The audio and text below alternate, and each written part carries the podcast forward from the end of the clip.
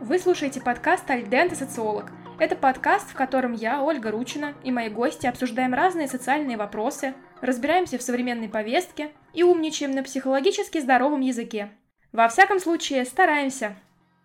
В этом выпуске мы будем обсуждать коррупцию с аккредитованным экспертом независимой антикоррупционной экспертизы, членом Совета торгово-промышленной палаты Российской Федерации по развитию антикоррупционного комплайенса и деловой этики, главным редактором журнала «Вестник антикоррупционной экспертизы» Александром Коробкиным.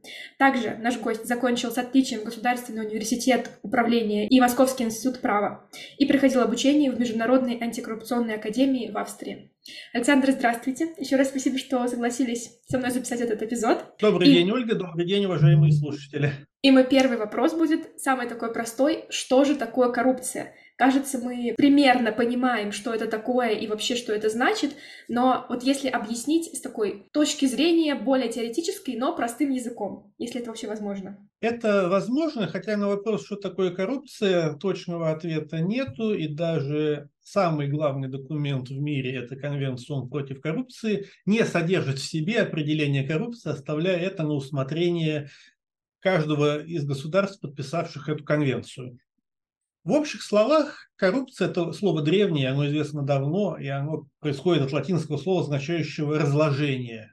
Во всем мире принято считать, что коррупция – это злоупотребление властью в личных целях, с целью личной заинтересованности. То есть не любое злоупотребление властью, а именно когда есть корыстная цель.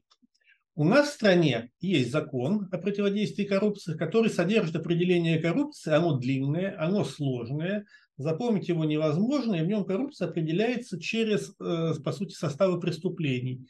Это дачи взятки, это получение взятки, это коммерческий подкуп, это злоупотребление служебным положением, и там много чего перечисляется, но тем не менее и там присутствует обязательно, что личная заинтересованность должна обязательно присутствовать.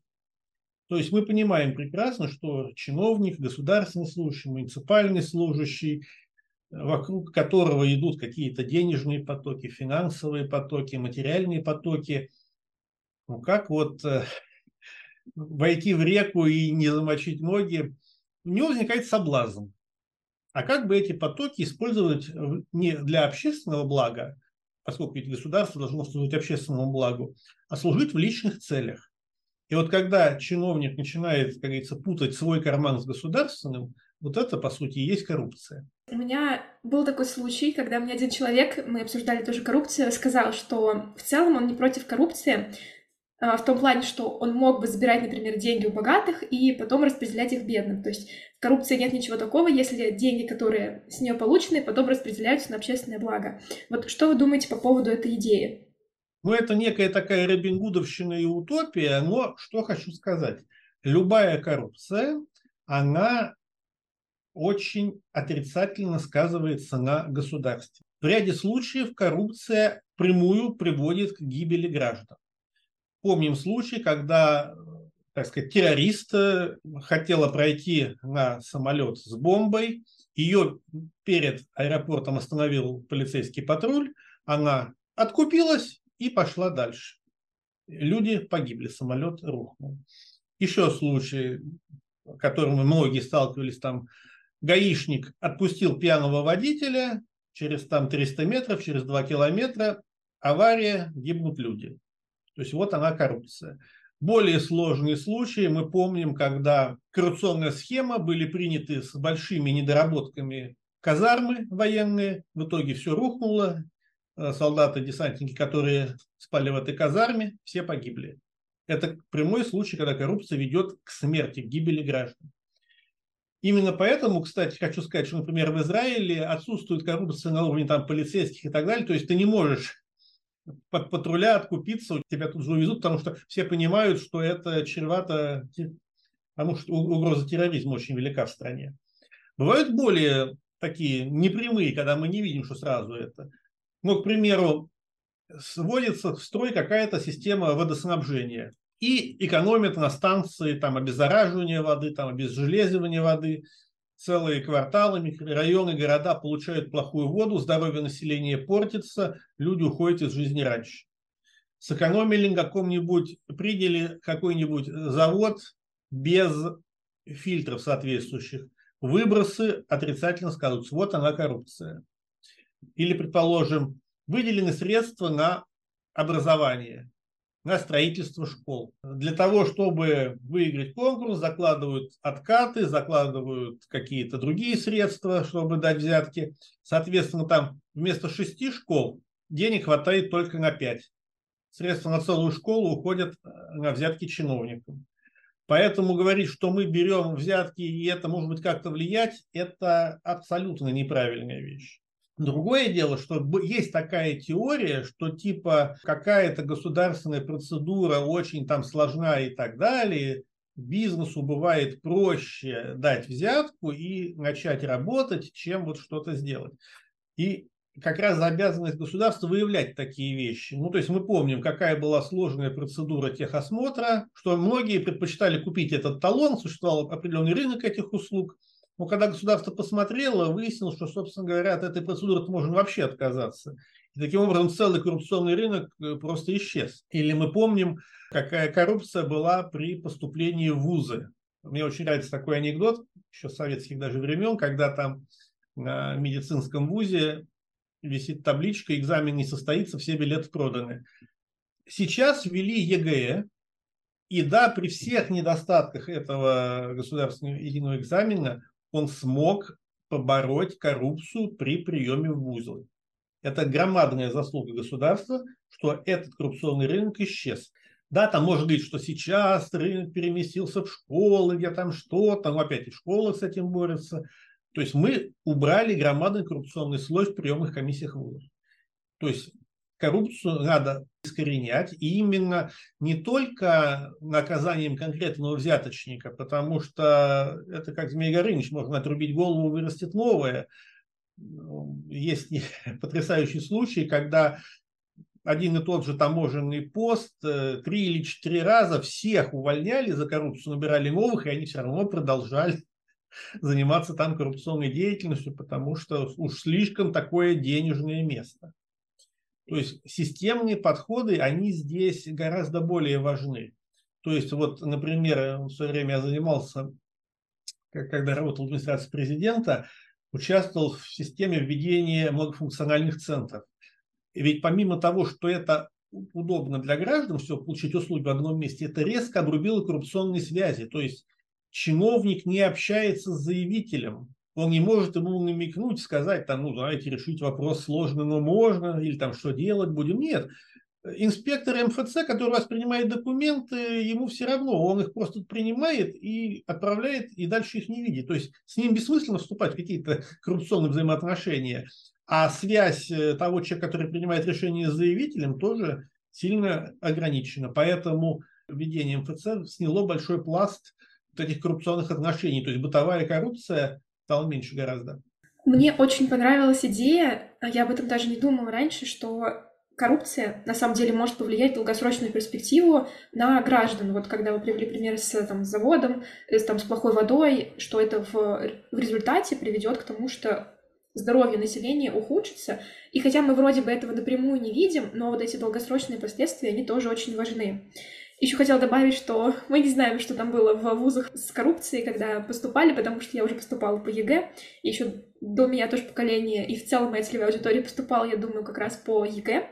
Но я тоже об этом слышала. Когда я поступала, моя бабушка, друзья моей бабушки все время меня спрашивали, а у вас там что, блат какой-то в Москве, потому что я училась на бюджете, дипломатическая академия, и каждый меня спросил, есть ли у меня там знакомые. А я реально поступала по ЕГЭ, больше ничего. Я даже не знала о существовании Академии, и для меня тогда был таким шоком. Я вообще не понимала, как вообще в головах у людей может быть, что ты поступаешь за деньги. И это... вот это большое счастье, что сейчас уже нынешний абитуриент не задумывается, что надо готовить деньги там на взятки, чтобы поступить или искать какие-то выходы. Это вот вещь, которая произошла на наших глазах, когда целый коррупционный пласт отношений просто исчез из жизни. И вот это очень важно на самом деле. Теперь следующий пласт нужно победить коррупцию внутри вузов, но там проблема в другом, потому что там коррупция обоюдная. Масса студентов, которые плохо учатся, не посещают занятия, они сами начинают искать какие-то способы, а можно ли этого преподавателя как-то там с ним договориться, замотивировать, чтобы получить хорошую оценку, то есть не знаниями получить, И вот когда тут сходится обоюдный интерес, опять-таки мы сейчас говорим не о том, что да, вот плохо преподаватель взял взятку, а вот смотрите, э, медицинский факультет, изучает человек какой-то предмет, не ходил на него, заплатил, получил, вышел, так сказать, в люди на работу, он же может не диагностировать какое-то заболевание, пропустить, применить неправильную тактику лечения. То есть вот оно долгосрочные последствия коррупции, о котором ни этот студент сейчас не задумывается. Ну, преподаватель, по идее, должен задумываться. Но вопрос, как бы, думает он или нет. Или какой-то там инженер-строитель, он может спроектировать э, здание, не учитывая какой-то момент, просто не был на этом занятии, а потом не учил, заплатил, вышел, проект сделал, а потом рухнула крыша какого-нибудь аквапарка и гибнут люди. То есть вот эти вещи, то есть э, это вроде... А кто взятки-то не имеет вроде никакого отношения. А вот она, причина-то была в коррупционном отношении, которое случилось там 5-7 лет назад. А вот так оно сыграло. А можно ли вообще победить коррупцию? Или это какая-то утопическая идея? Победить полностью нет. Это утопическая такая идея, потому что, как э, говорил Антон Павлович Чехов, слаб человек, и коррупция, она ну, всегда присутствовала. Если мы посмотрим там историю там, российского государства, у нас там есть какие-то там поговорки, там, относящиеся к каким-то там до Петровским временам, типа «всяк подьячий любит калач горячий» или там «земля любит э, навоз, лошадь овес, а воевода принос» там, и так далее, и так далее. Ее можно ограничивать, ее можно сводить к минимуму. Есть такая история, она мне очень нравится. Император Николай I, Николай Павлович э, поручил тайному отделению выяснить, кто из губернаторов не берет взятки с откупщиков. Откупщики – это те, кто там вот, э, получал от государства разрешение на там, торговлю и так далее, алкоголем и прочим. Ему через какое-то время докладывают, что берут все губернаторы, кроме двух. Это киевский э, губернатор Пундуклей Иван Иванович и ковенский губернатор Радищев. Это сын Александра Николаевича Радищева, который стал в части Петербурга Москву. Значит, и Николай, как вот это сохранилось в архивах, говорит, ну, почему не берет Фундуклей, я понимаю, он миллионер, там из семи миллионеров, у него там денег больше, он там на свои деньги строил в этом Киеве театры там и прочие вещи, то есть как бы вот. Я понимаю, почему берет Фундуклей, но почему не берет Радищев, это подозрительно. И через какое-то время Радищева освободили от должности губернатора, то есть вот такая история. То есть опять-таки в русском языке есть такое выражение «берет не по чину». То есть считается, что типа вот по чину ты бери, а вот если ты зарываешься, вот тут-то мы тебя накажем. И взятка, то, что какой-то вопрос нужно решить взяткой, он укоренен в сознании многих народов. Есть где-то в культуре это больше есть, там какие-то южные регионы, там кавказские регионы, что там все это считается нормальным вообще просто э, явлением жизни. А, например, в какой-то там Скандинавии это вот не принято в культуре. Но все равно там есть люди, которые, так сказать, э, вступают в коррупционные правоотношения.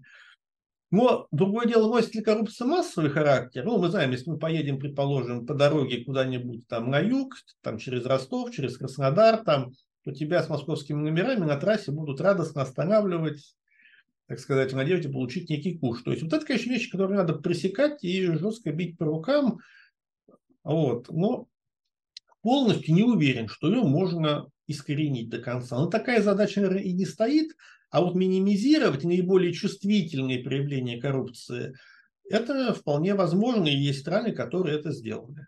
Вот у нас тоже недавно была введена такая реформа, если это можно назвать реформой, что за штрафы можно заплатить там в первое какое-то время, 50% скидка будет, если ты оплачиваешь штраф очень быстро. И получается, это тоже повлияло на уровень коррупции, что гаишники ну, не то что перестали взять, брать взятки, но какая разница, платить гаишнику 50% или платить государству 50%?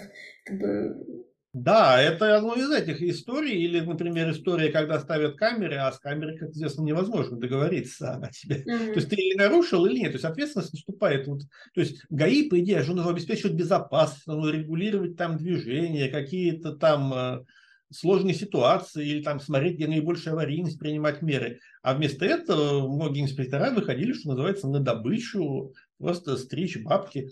То есть, да, там где-нибудь машина произошла авария, перегородила полосу, они вместо того, чтобы ее эвакуировать, там принимать меры, штрафовали тех, кто, обижая ее, выезжал на встречную полосу. Ну, это же, как говорится, явно Нашли не способ. тот, что государство создавало Государственную инспекцию безопасности дорожного движения. Какие сейчас существуют способы наказания коррупционеров? То есть их могут э, штрафовать, э, посадить в тюрьму, там завести уголовное дело. В Китае там людей казнят. Насколько это вообще эффективно? Ну, скажем так, коррупция – это всегда преступление. За преступление наступает уголовная ответственность. То есть, да, это может быть штраф кратный взятки, это может быть исправительные работы, это может быть э, лишение свободы. Есть э, сопутствующие статьи, так называемое нарушение законодательства о противодействии коррупции. То есть все организации должны соблюдать меры по противодействию коррупции. Если они их не соблюдают, ну, к примеру, вот э, есть такая норма, что нельзя принять на работу бывшего госслужащего, не уведомив э, организацию, где он работал, что он принят. Это сделано для того, чтобы, условно говоря, ты подписал сегодня какой-нибудь приказ о выделении этой организации чего-нибудь, хорошего, а завтра переходишь туда работать на хорошую должность. Э, то есть, то есть вот эти вещи должны следоваться. Если ты это не сделал, организация не уведомила, она там налагается штраф, там, ну еще какие-то вещи. Есть такая статья обещание вознаграждения от имени юридического лица, то есть тоже там, если ты, это, это административная ответственность. Но основная для взяточника и, и того, кто берет взятку, и того, кто дает, это, конечно, уголовная ответственность первую очередь. И, по сути, расстрел – это тоже уголовная ответственность. Ну, скажем так, в Китае его применяют. Насколько уровень коррупции в Китае от этого меньше или больше, ну, скажем так, в Китае очень много населения, поэтому нельзя считать его абсолютно цифр коррупционеров. Но они с ней активно борются, и товарищ Си Цзиньпинь на предыдущем съезде Компартии Китая обозначил этот курс – и он даже поставил задачу, что если там коррупционер вывел деньги за границу, то добиваться не только возврата активов, но и любыми способами возвращать этого человека в Китай и судить. То есть, как бы они понимают, что нельзя вывести деньги за границу и там радостно жить. У нас, к сожалению, в России многие коррупционеры выводят активы за границу, потом сбегают и там существует. Это, конечно, недоработка наша по сравнению с Китаем. Я не призываю к смертной казни для этих людей, но возврат активов – это одна из самых напряженных проблем, которые поднимаются на международной конференции. И каждый раз э, все вот развивающиеся страны, африканские страны говорят, наши там коррупционеры вывели колоссальные средства, полученные там от добычи нефти, от добычи алмазов, ну что там в Африке добывают еще каких-то, вывели их, скажем, в Штаты и прекрасно там живут, и вот мы знаем, они живут, верните нам эти активы. Американцы говорят, да-да-да, конечно, вернем, но эти активы работают в их экономике, им же говорят, да, да, конечно, когда-нибудь вернем, и вот эта проблема, она поднимается Каждые два года он проводит э, такую громадную антикоррупционную конференцию, которая посвящена тем, как исполняется конвенция о противодействии коррупции. И каждый раз вопрос возврата активов там стоит наиболее остро, потому что деньги, полученные коррупционным путем, работают не в экономиках тех стран, откуда они были выведены, а в экономиках там, США, Англии, таких богатых стран, скажем так. В каких странах уровень коррупции максимально низкий? Традиционно называют Сингапур в первую очередь. Любую книжку откроешь, там сказано, Сингапур победил коррупцию. Ну, он, конечно, не победил на 100%, но там это связано с личностью руководителя Сингапура Ли Кван Ю, который объявил войну с коррупцией, и через какое-то время, э, когда его спросили, в чем как бы секрет, он говорит, ну самое сложное это было, когда нужно там своих друзей арестовать, посадить за коррупцию. То есть, э, то есть, когда ты показываешь, что нет исключений ни для кого, вот тогда наступает результат. То есть тон сверху должен быть такой вот заданный сильно, и это самое важное. Если такого тона сверху нет, то типа, ну вот там, вот этому олигарху-то можно воровать, а я что, ну я тоже немножко украду, может, меня не заметят. И, к сожалению, бывает так, э, что очень часто коррупционные дела начинают раскручиваться не потому, что реально раскрыли этого коррупционера, а потому что дали команду, этого можно. Ну и все понеслось. А вот этого типа пока не надо. Вот это большая проблема, к сожалению, что если бороться с коррупцией, то не должно быть исключений ни для кого. В этом главный секрет. Ну и традиционно вот скандинавские страны считаются потому что там это в национальной культуре как-то вот нет такое вот э, поощрения подаркам, там, к еще чему-то. А вот, например, какая-нибудь там Италия, страны Магриба, Турция, наши Кавказские регионы, там вот просто в культуре много лет это и типа ты что, не уважаешь нашу культуру? Или мы тебя все равно благодарим, хотя это его прямая должностная обязанность. Вот это важно. В истории России было два интересных понятия. Было мздоимство, когда человек что-то делает и берет за это. А было понятие лихаимства, когда человек должен это сделать, по идее, вот ты приходишь, и тебе должны что-то сделать, а он пока ты ему взятку не дашь, не сделаешь. И типа сдаимство это еще нормально, а вот если человек там лихаимство наглеет, вот за это мы его будем наказывать. Вот. То есть у нас даже в российской культуре есть такое раз, различие. И оно, ну, нельзя говорить на генетическом уровне, но где-то в подсознании, конечно, сидит у многих. Получается, еще играет роль наш менталитет. То есть как меня воспитывают, конечно, так конечно. Как Конечно. делать? Если ребенок слышит в семье, ой, мы там вот э, дали взятку, там что-то достали, или, или слушай, я что-то не хочу идти на работу, дам взятку больничную оформить мне там Петя за денежку там и так далее, то, естественно, он это воспринимает как некое нормальное поведение. И крайне сложно потом сказать, что это не так. Поднялся ли уровень коррупции при начале СВО? Скажем так, не то, что он поднялся, он... Многие поняли, что СВО это, значит, что подразумевает? Это разрешение закупки определенных товаров без проведения конкурсов, например. То есть сразу, о, люди оживились. Это возможность там поставки каких-то товаров. Ну, помню, есть такая знаменитая история. Во время Первой мировой войны, 1914 год, как раз интенданты те, кто поставлял, занимался армейскими поставками, моментально стали самыми богатыми людьми в России. Так и тут э, есть люди, которые стремятся использовать эту ситуацию там, для каких-то целей, или, например, использовать ситуацию, мы сейчас быстренько что-нибудь э, отремонтируем якобы на бумаге какой-то дом там на новых территориях, вложим в него 2 миллиарда рублей, а потом скажем, ах, ВСУ там опять его разбомбило, какая жалость, миллиард пропал.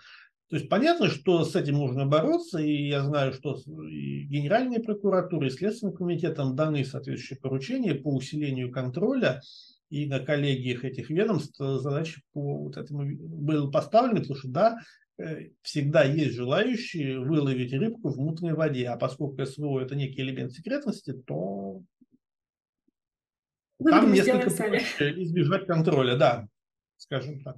Спасибо большое вам за то, что присоединились к эпизоду подкаста. Мне было очень интересно, надеюсь, слушателям тоже. И как раз хочу сказать, что очень важна роль социологов, изучения общественного мнения, отношения к коррупции. Если мы видим, что отношение к коррупции меняется, значит, наша работа дает успехи. Поэтому социология очень важна в этой работе. Всего доброго. Спасибо большое. До скорой встречи и прощаюсь с вами до следующего эпизода. Спасибо. У вас есть интересные темы для обсуждения? Предлагайте свои идеи мне в Телеграм. Контакты вы найдете в описании к данному эпизоду.